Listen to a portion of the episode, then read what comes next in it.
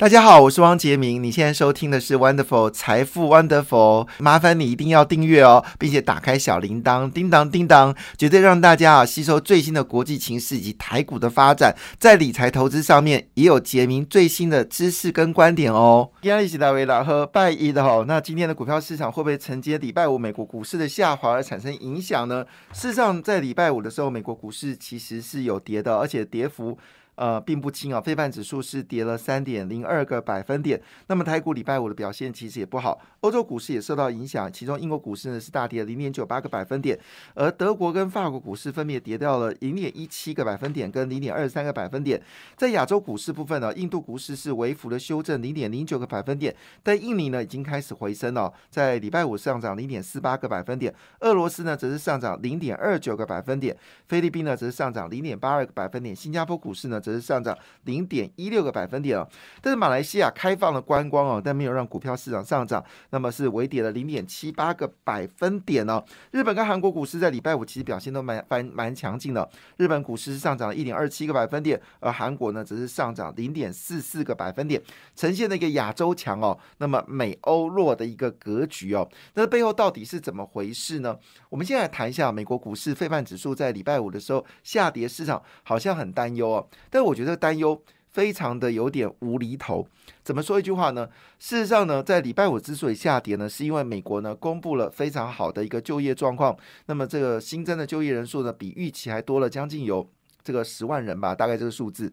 那这个情况下呢，大家很担心哦，美国联准局会不会因为啊？这样的好消息呢，就会呃，就是呃，就会继续升息。可是另外一部分呢，认为看衰美国股市的状况，是因为包括摩根大通几个大型的投资银行都说，美国经济呢，哦，就算是呃，就算是不衰退哦，也会成长趋缓。所以呢，我就很好奇，呃，经呃，这个美国的通膨是因为美国经济很好，收入变高，缺工，所以要调升利息。但是又说一句话，那这个缺工调高薪资的状况，不代表景气好，这是哪门子的学问？其实我有一点点雾里看花。那可以简单一句话，就是美国股市现在人心啊，还在这个调整当中哦，在所有的讯息还没有明朗之前，大家还是很担忧哦。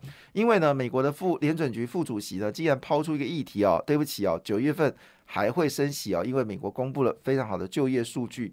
但是整体而言来看呢，到目前为止所公布的数据呢，都是呃算是相对比较好的。进入到六月份呢，其实应该心情是应该保持某种程度的乐观哦。那么欧洲央行也决定要停止这个将要停止哦，就是呃就是量化宽松的一个动作。那美国这个也开始从六月一号呢，也要停止量化宽松，甚至要回收。量化宽松，一个是停止，一个是回收哦。所以呢，这个情况下再再次显示一件事：欧美景气呢，并没有想象的那么的糟糕哦。所以以这个角度来做切入，你真的要那么的担心吗？好，当然股票市场反映的是绝大部分的人性啦。只要美国股市、美国的只要外资不卖的话呢，其实都是一个非常正面的看法。你觉得呢？好，就在当下呢，其实有几个重要的财经议题呢，正在发酵当中哦。那我们先来谈哦，到底哪些讯息我们先可以先理解一下呢？就是有关粮食的问题哦。那我们都知道说，最近呢，因为受到俄乌战争呢，全世界的粮食呢。似乎呢，好像出现了一个短缺的状况。那普丁好像暗自的认为说，只要粮食继续的减少呢，看哪些是西方国家比较先崩溃呢，还是俄罗斯比较先崩溃哦？那据了解的，乌克兰已经开始哦。决定呢，要争取联合国要争取俄罗斯哦，同意从黑海的港口呢，把乌克兰的谷物呢，要把它这个哦，就是运出来。那现在波兰呢也非常紧张哦，想办法呢，要把乌克兰现在已经成熟的小麦运运到全世界哦。那么事实上呢，整个小麦价格呢，在六月三号呢，还是持续的一个下滑格局哦。那现在每呃每英斗呢，已经到了一。一千零四十块美分哦，那就是呃十点四块美金哦。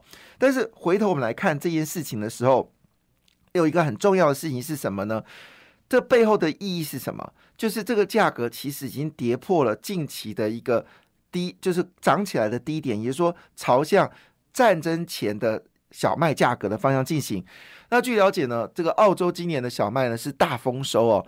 呃，这个以前平均呢，大概每年的生产大概是两千八百万吨，但据了解呢，今年的生产会到三千六百万吨哦，也使得小麦价格呢似乎有稳定的状况。那大家最近哦也发现到，其实你买你买汽油呢，汽油价格呢是有下滑的。今天你加油的时候就可以减。每公升零点六元哦，所以换个角度来看的话呢，粮食问题似乎已经不是关键的焦点了。好，那到底什么状况会让大家担忧呢？我们先来扫描一下今呃这个重要的讯息，就是外资呢已经连续三周买超了。那么所以呢，根据统计。呃，外资连三周加买台股哦，上周买超金额是三百二十二亿元哦，那比前一周不到百亿元的买超还是持续的扩大。但你知道这一波呢，外资其实卖超台湾呢，将近有九千亿新台币，把台股呢，啊一些个股打了跌到百分之三十哦，平均指数跌掉百分之八。但是很多的指很多个股呢，其实跌幅都超过两成以上哦，内心的伤害是非常严重的。但是呢。外资的买超很特别，我们来看看外资在这次买超的排行榜，第一名是谁呢？是联电哦。外资呢在五月份总共买超联电呢是二十一万张，好九千四百一十四张。那么友达买超了十九万张，群群创买超了十八万张。红海呢，则是大赢家啊，买超了十二点五万张哦，所以红海呢，从一百零二块呢，最高已经涨到一百零七块了。那上礼拜收盘是一百呃一百一十四，从一百零二块涨到一百一十七块。那上礼拜收盘的时候是一百一十四块啊，但是基本上长呃红海的涨幅呢还是相当强劲哦。那我们都来谈红海已经公布五份五月份的营收哦，非常的漂亮。另外呢，买超了长荣。哦，航空买超了这个八万三千四百九十八张，台气银好是银行股里面买超最多的，外资买台气银一口气买了七万五千零九十三张哦，七万五千零九三买，唯一银行股买最多的是台气银。那么在电信类股呢，买超的是远传。那么在记忆体部分呢，买超最多的是华邦电。那么在这个晶圆代工呢，我刚才讲买超第一名是联电，第二名是利基电哦。那在这个印刷电路板买超的股票是华通哦，这是外资呢在五月份呢买超的前十名哦。基本上除了长荣行、台气银跟远传以外，全都是属于是电子相关的类股哈。那特别一件事情是什么呢？事实上，野村呢，呃，这个成长积极成长的经纪人叫做邱翠欣哦，他说一句话说。他说呢，回顾这一波台股的修正波，可以发现电子产业虽然下跌了，但消费电子跟商用电子呢，却是两种不截然不同的跌势。消费电子如手机、平板、笔电哦，那么是在这个升息前呢做了修正，那后来呢又做了一个获利衰退的修正哦。但商用电子呢，相对来是比较抗跌的。所谓商业电子指就是伺服器哦。那我们来看一下投信买超的股票是什么？那投信呢？最近非常热爱华兴哦。那我们知道华兴在我们在呃大概一个月前的时候，我们就特别提一定要关心这档股票，因为它动作非常非常多。华兴除了去呃这个。印尼呢，啊，投资所谓镍的矿产之外呢，据了解呢，它现在也要进入到打进这个电动车。它本身呢又是电线电缆，那电线电缆又跟我们的绿能又有关系，因为现在绿能所拉的地方呢，基本上都不是属于电力便捷的地方，比较是偏乡，所以呢，电线电缆的需求量大幅的增加。所以呢，投信呢是买超华兴啊，华兴最近股价呢也表现的不错，所以买超第一名呢是华兴，第二名呢是银行股上海商银。那我们知道上海商银的获获利相对比较稳定，又是贵买市场，所以呢。市场上呢，就是如果选择银行股呢，好，投信选择是上海银行。另外呢，在红海集团里面呢，他买进了真鼎。那么最近最近的题材不断哦，那么也是呃这个重要的印刷电路板的公司。那么特别事情是在所谓的这个哦，我们说的半导体部分呢。好，买进的不是台积电，也不是联电，也不是利基电，也不是世界先进，买的是封装测试的日月光控股。那我们知道日月光控股呢，今年预估哦，它获利加上它一些卖卖资产哦，今年获利可能比去年哦要成长一百一十 percent 哦，这个很恐怖。日月光这么大的股本，竟然获利那么惊人哦。另外呢，也买进了台泥，好，这是投信买超的第二四六第七名哦。买进了台泥，好这张股票。那我们知道台泥现在积极的转型哦，它主要要做水泥之外呢，也积极转型成为厨电大厂。他们涉及到欧洲哦，买进了欧洲第三大的厨电公司哦。那台泥呢，已经宣示了，它要转型新的绿能公司哦。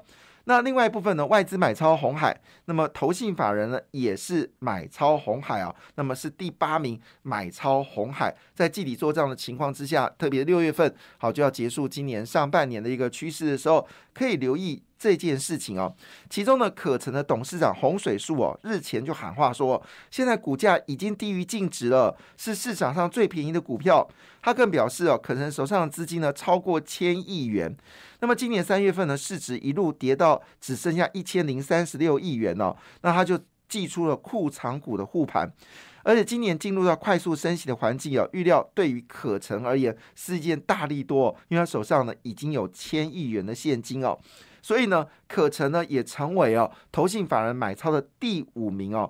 那洪水叔说一句话，现在可成的股票呢，应该是最安全的股票之一哦，因为已经没有再跌的空间哦。那以呃原本是在一百五十块了，现在已经到一百七十块。据了解，可成呢想要打进的是电动车，哈，他已经把他的这个。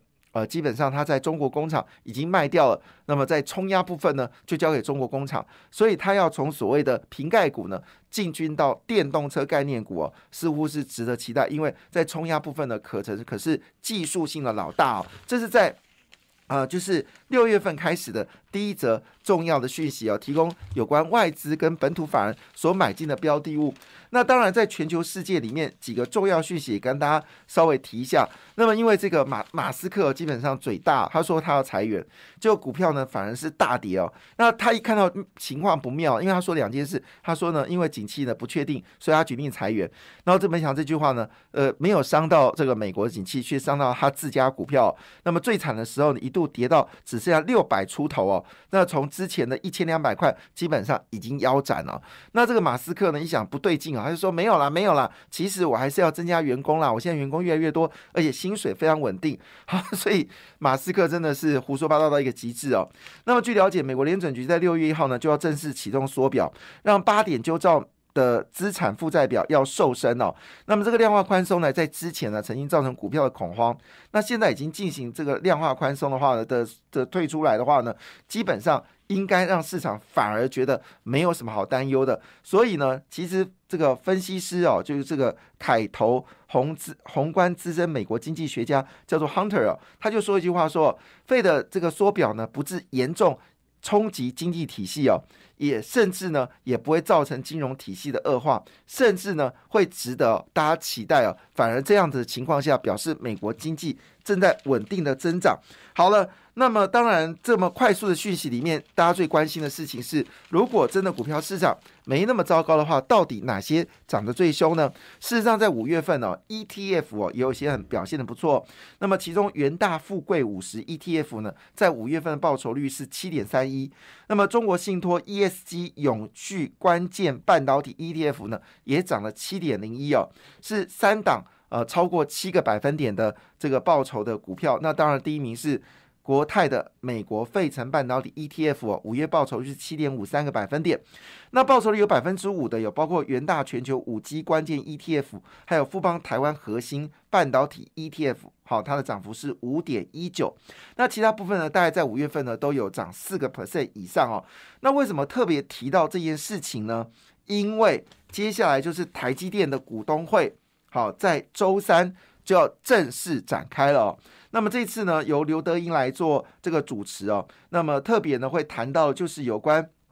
今年的营业营业报告，还有这个盈余的分派状况，那当然也包括了，就是这个呃，就是整个业界所关心的有关它三纳米的一个制程，甚至一点五纳米的制程，还有四纳米 N 四 P 跟 N 四 X 的。制程技术是否可以支援下一波的五纳米产品？好，那也就是说呢，台积电目前为止它的高效能半导体的技术，叉系列技术是不是又比 N 技术更好？这些讯息呢，其实在礼拜三就会正式揭露。